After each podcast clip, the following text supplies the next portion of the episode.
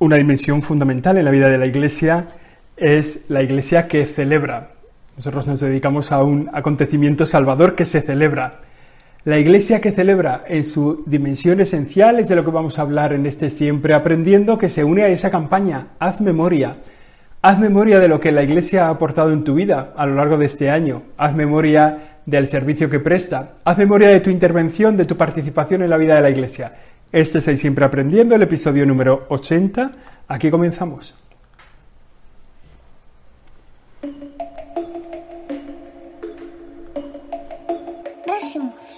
Siempre aprendiendo. Siempre aprendiendo. Con José Chovera. Siempre decimos que la vida de la Iglesia tiene un elemento, que la vida de la Iglesia en realidad repite la vida de Jesucristo, que en realidad lo que nos dedicamos a hacer es la misión que el Señor nos confió, que es la misión que Él mismo realizó, que es anunciar una salvación, ir por todo el mundo y anunciar el Evangelio, celebrar una salvación, haced memoria, haced esto en memoria mía, y compartir la salvación que es amaos unos a otros. Las palabras del Señor son la eje, el eje de la misión de la Iglesia. Y hoy nos vamos a dedicar a una parte pequeñita de esa misión de la Iglesia pero que evidentemente es esencial, que es la celebración.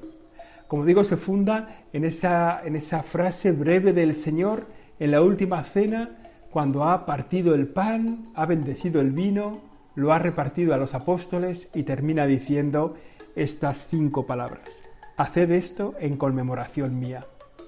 Estas palabras de Jesús en la última cena dan origen a dos de los sacramentos de la Iglesia. Dan origen a la Eucaristía y dan origen al orden sacerdotal. El esto que tienen que repetir en conmemoración suya los apóstoles y sus sucesores, esto es la Eucaristía. Y al haced, el haced en este mandato está implícito el orden sacerdotal. Jesús pide que esa celebración se haga nueva en la vida de la Iglesia en cada momento.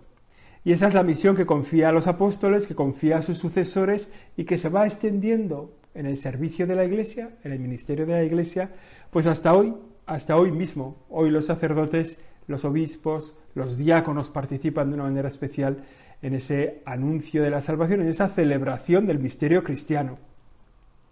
¿Por qué? Porque sobre todo la Iglesia celebra la presencia de Jesús hoy viva, una presencia viva, una presencia activa, actual, en la Iglesia, en sus personas y en sus acciones. O sea, Jesús no es un personaje ya lo hemos dicho más veces, ¿no? Jesús no es un personaje del que se habla, sino una persona con la que se habla. Y eso vale la pena recordarlo. En este contexto, la celebración de la Iglesia es lo más reconocible, algo de lo más reconocible que tiene para los cristianos. Esto es importante ver porque así como para los que no están en la vida de la Iglesia, la parte más visible de la Iglesia puede ser la vida de caridad, el servicio al prójimo, del que hablábamos la semana pasada, para los que viven dentro de la Iglesia, la celebración de la Eucaristía, la celebración de los siete sacramentos en realidad es como una señal, un rasgo muy propio, muy identificativo. ¿Cuáles son estas celebraciones que la Iglesia celebra? Lo que decimos, los siete sacramentos. Los siete sacramentos que acompañan a la vida de las personas y que de algún modo la replican esa misma vida que la persona lleva en el orden natural, con los sacramentos se replica con un orden sobrenatural. Los siete sacramentos de la Iglesia son, junto con la oración, el cauce ordinario por el cual nos lleva la gracia de Dios. La gracia que es esa, esa fuerza que Dios nos da, el medio por el que a cada uno de los cristianos nos llega la ayuda, la fuerza de Dios para cumplir una misión que nos ha confiado, la vida cristiana. Para esa vida cristiana nos damos cuenta de que hace falta la gracia, que hace falta una fuerza especial, que la recibimos de Dios a través de los siete sacramentos, también a través de la oración. Y como digo, de la misma forma que hay acontecimientos en la vida de las personas que marcan toda la existencia, la vida cristiana también tiene unos acontecimientos especiales que, como digo, duplican esa vida natural en un orden sobrenatural. Lo mismo que es la vida natural, que nacemos, que crecemos, que enfermamos, que sanamos. Esa vida natural también tiene un reflejo en la vida sobrenatural, a la cual también nacemos, en la cual también nos fortalecemos, nos debilitamos. Por eso, de la misma, del mismo modo que las personas nacen a la vida, con el primer sacramento, con el sacramento del bautismo, las personas nacemos como cristianos, nos incorporamos a la vida de la Iglesia, comienza así nuestra vida cristiana. Lo que es el nacimiento en la vida natural es el bautismo en la vida sobrenatural. Lo mismo que las personas se alimentan y procuran fortalecer su cuerpo, ¿no? Con el entrenamiento, con el deporte, con las medicinas, ¿no? La vida cristiana también se alimenta y se fortalece. Se alimenta en la Eucaristía, el cuerpo de Cristo, que sostiene la vida cristiana, que es un rasgo distintivo de la vida cristiana, ¿no? Por eso, cuando una persona dice, bueno, yo no voy a misa, pues a lo mejor tu vida cristiana no se sostiene bien. Con la ausencia de Jesucristo presente en la Eucaristía es difícil sacar adelante una vida cristiana. Y también se fortalece la vida cristiana en el sacramento de la confirmación, que es el gran don que Dios nos hace de su Espíritu Santo que viene a las personas que reciben este sacramento de la confirmación. Por tanto, tenemos ese nacimiento que es el bautismo, ese alimento que es la Eucaristía, ese fortalecimiento que es el don del Espíritu Santo. También la ayuda en los momentos de la enfermedad, de la debilidad y de la muerte son acompañados en la vida sobrenatural con dos sacramentos. El sacramento del perdón, que nos limpia de la enfermedad que causa en nosotros el pecado. El pecado es como una enfermedad del alma y es curado, es tratado, es sanado con el sacramento de la reconciliación. Y también el sacramento de la unción de los enfermos, que también perdona los pecados, pero que está orientado hacia ese momento final de la vida donde la persona pues, va a entregar su vida a Dios y por tanto recibe la fortaleza de la Iglesia para ese encuentro.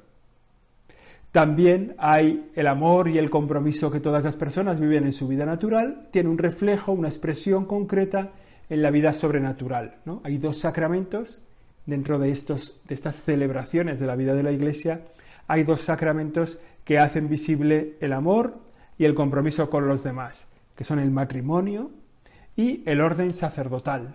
Se hace visible así en la vida cristiana. La fe de la Iglesia es una fe celebrada. Es una fe que ha sido anunciada por los catequistas, por las obras religiosas, por los sacerdotes, por los misioneros. Pero en cada uno de esos anuncios de la fe se convoca a la celebración de la comunidad cristiana. En esa celebración se hace visible el pueblo de Dios, reunido en torno al altar para compartir la fe. Por eso los sacramentos ordinariamente se celebran en el interior de la iglesia, Muchas veces la unción de los enfermos pues, se hace en el hospital o en la casa del enfermo. Quizá alguna vez el matrimonio se hace fuera de una iglesia, pero no es lo propio. El bautismo se hace en una parroquia que tiene pila bautismal, no se hace en el campo. Pero si fuera necesario por una circunstancia, entonces de algún modo la fe se celebra en la iglesia, se celebra en el templo, se celebra reunida la comunidad cristiana, o sea, la fe nunca es individual, ¿no? Siempre hay una comunidad cristiana que participa en la celebración, que se reúne, como decimos, en torno al altar para compartir la fe. De hecho, esta celebración de la vida cristiana tiene como dos consecuencias visibles, ¿no? inmediatas. Por un lado, sostiene la vida del cristiano, sostiene la identidad de la Iglesia. Se ha dicho alguna vez que la Eucaristía edifica la Iglesia y la Iglesia hace, celebra la Eucaristía. Cada parroquia, cada comunidad, cada persona, cada misión, cada obra de la Iglesia se sostiene en la Eucaristía. De, un tiempo a esta parte estamos viendo cómo están suscitándose en el seno de la Iglesia numerosas iniciativas, a lo mejor muy carismáticas, muy de que se, que se enraizan profundamente en la adoración eucarística y que son muy valiosas porque realmente están sostenidas en el Señor. Estoy pensando ahora en Hakuna, este movimiento de jóvenes que a través de la música y la adoración se vinculan con la iglesia. Estoy pensando en los retiros de Maús, en Efetá, en bueno, tantas realidades que, que, se, que se asocian, que se vinculan, que están surgiendo, brotando de la fortaleza de la adoración eucarística. Bueno, la Eucaristía hace la Iglesia y la Iglesia celebra, hace la Eucaristía. Por eso, al mismo tiempo que la celebración impulsa la vida y el compromiso de los cristianos, que están llamados a dar testimonio de lo que viven y de lo que celebran, el envío final de la Eucaristía y de todos los sacramentos es el id, un mandato para una misión. Sois enviados, id y anunciad el Evangelio. O sea, sostiene la Eucaristía, la celebración de la Iglesia, sostiene la vida cristiana y a la vez es el motor para el impulso misionero de los cristianos. Por eso, en la celebración de la Iglesia el cristiano queda comprometido con un envío misionero. Estos son los ejes de la celebración de la Eucaristía. Estos son como los flecos, ¿no? Digamos que estamos en el núcleo de la vida de la Iglesia, estamos sosteniendo la vida cristiana del cristiano con la celebración, que necesita un templo para celebrar habitualmente, que necesita una comunidad cristiana que celebra, que necesita vivir vinculados a Jesucristo de manera especial en la Eucaristía y que además tiene como consecuencia la celebración el envío misionero. Un envío misionero que es en ocasiones para el anuncio y en ocasiones también para el servicio de la caridad. Por tanto, por eso es tan importante la celebración. Algunas personas dicen, suele pasar, ¿no? Eh, que dejan de ir a misa. En realidad, muchas personas en realidad lo que dejan primero es la confesión. Y una vez que una persona no se reconoce pecadora, una vez que una persona no se da cuenta de que se está alejando de Dios, pues inmediatamente deja de ir a misa.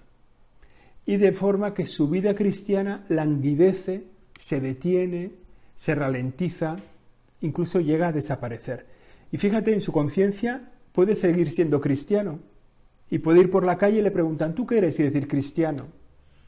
¿Y en qué se hace visible tu vida cristiana? En nada pero se sigue sintiendo cristiano. Yo solo suelo decir esto, ¿no? O sea, ¿un cristiano quién es? Pues una persona que celebra la Eucaristía y que pide perdón de sus pecados. Una persona que da gracias y que pide perdón. Eso es esos dos sacramentos que se pueden recibir habitualmente, que se pueden recibir con frecuencia, sostienen el caminar cristiano. Entonces, de la misma forma que caminamos sobre dos pies, sobre dos piernas normalmente, pues hay en la vida cristiana hay como esas dos piernas, esos dos pies que sostienen el caminar, el avanzar, son la Eucaristía y la confesión. Si dejamos uno de los dos sacramentos, ¿se avanza? Pues como si avanzamos a la pata coja. Se avanza, sí, se avanza más despacio, se cansa uno más, normalmente acaba deteniéndose, muchas veces cayendo. Si nosotros fuéramos todo el día a la pata coja, bueno, pues en la vida cristiana, si caminamos solo con la Eucaristía pero sin pedir perdón, pues se avanza más despacio, se acaba uno deteniendo, se cansa más, se cae antes. Por tanto, para la vida cristiana, y lo mismo al revés, si dejamos la Eucaristía, pues acabaremos dejando también la confesión. Nuestra vida cristiana irá languideciendo hasta desaparecer. La celebración cristiana fortalece la fe de una manera fecunda a través de la gracia de Dios que nos sostiene. Es verdad que en España hay casi 10 millones de personas que celebran con regularidad la Eucaristía, con regularidad todos los sacramentos de la vida cristiana. Muchos otros tienen en la celebración de la Iglesia el referente de su vida religiosa. 10 millones de personas van a misa con regularidad. ¿Eso qué quiere decir? Pues que 10 millones de personas reciben la gracia de Dios de la Eucaristía con regularidad. Eso es una potencia espiritual brutal. Pero al mismo tiempo quiere decir que 38 eh, millones de personas en España no reciben la gracia de Dios con regularidad. Entonces, eso quiere decir que hay un lastre, un peso en la vida cristiana, bueno, que tenemos que como que sacar adelante, ¿no? Hacernos conscientes de que sin la Eucaristía no sale adelante la vida cristiana del cristiano. Sin Eucaristía no hace la iglesia, no se hace la iglesia. Hemos dicho ya como una cosa muy importante, la Eucaristía hace la iglesia. Por eso tantísimas personas acuden a la Eucaristía porque encuentran en ella la fuente, la celebración, la fuente de su vida. Para esta celebración, ¿quiénes se dedican de manera especial? Los sacerdotes, los religiosos, también los diáconos. Están especialmente orientados al anuncio, perdón, a la celebración del misterio cristiano. Por eso, tantas veces en tantos lugares, tantas veces al día, el otro día leía una estadística que decía que cada año se celebra en España 9 millones, casi 10 millones de veces la Eucaristía. Cada año, 10 millones de veces se celebra la Eucaristía. En España los sacerdotes que hay, sacerdotes y religiosos, que son unos 25.000, pues celebran la Eucaristía prácticamente todos los días. En algunas ocasiones nos toca, bueno, a los curas pues a veces nos pasa que tenemos que celebrar dos misas, ¿no? Pues porque atendemos varios pueblos, entonces vamos aquí a misa, luego aquí a misa, luego aquí a misa, igual nos traen tres misas en un día, ¿no? Para llegar a los pueblos más lejanos. Es un servicio fundamental para la vida de la Iglesia. Por eso se agradece, bueno, yo también lo agradezco, aunque yo sea sacerdote, el servicio de los sacerdotes, porque también los sacerdotes necesitamos que nos perdonen los pecados, también cuando estamos enfermos necesitamos que nos traigan la Eucaristía, o sea, también nosotros que celebramos necesitamos también la celebración cristiana. España entera, la verdad que en cada lugar ha constituido, ha creado, y muchas veces es lo más valioso que hay en ese lugar, lugares para la celebración.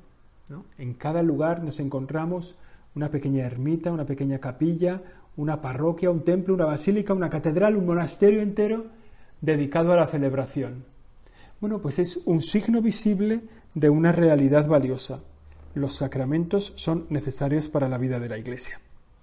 La celebración del misterio cristiano, que tiene un protagonista, que es el fiel cristiano que recibe la gracia de Dios, que tiene también una misión confiada a los sacerdotes para celebrar esos sacramentos, que tiene un lugar en las parroquias, en los templos, donde ese sacramento es celebrado, y que tiene un paralelismo, esa celebración de la vida cristiana, un paralelismo con la vida natural. Estos detalles los constituyen este Siempre Aprendiendo. Es el episodio número 80 en estos días que nos unimos al hacer memoria de la vida de la Iglesia. Vale la pena que en estos días nos pensemos un poco cuál es mi papel en la celebración de la iglesia, qué, servicio presto yo en esa celebración o cómo vivo yo mi unión a la iglesia a través de la celebración de los sacramentos. Vale la pena que lo pensemos para que pueda dar fruto abundante en nuestra vida cristiana. Como digo, esto ha sido el Siempre Aprendiendo, el episodio 80. Yo sigo siendo José Chovera. Aquí terminamos. La semana que viene volveremos con un texto que ha sacado el Papa y que se va a presentar recientemente, próximamente, mejor dicho, que es un texto donde recupera el ministerio instituido de los catequistas. Pues si Dios quiere volveremos con ese tema. Buena semana. Gracias. Siempre aprendiendo. Siempre aprendiendo. Con José Chovera.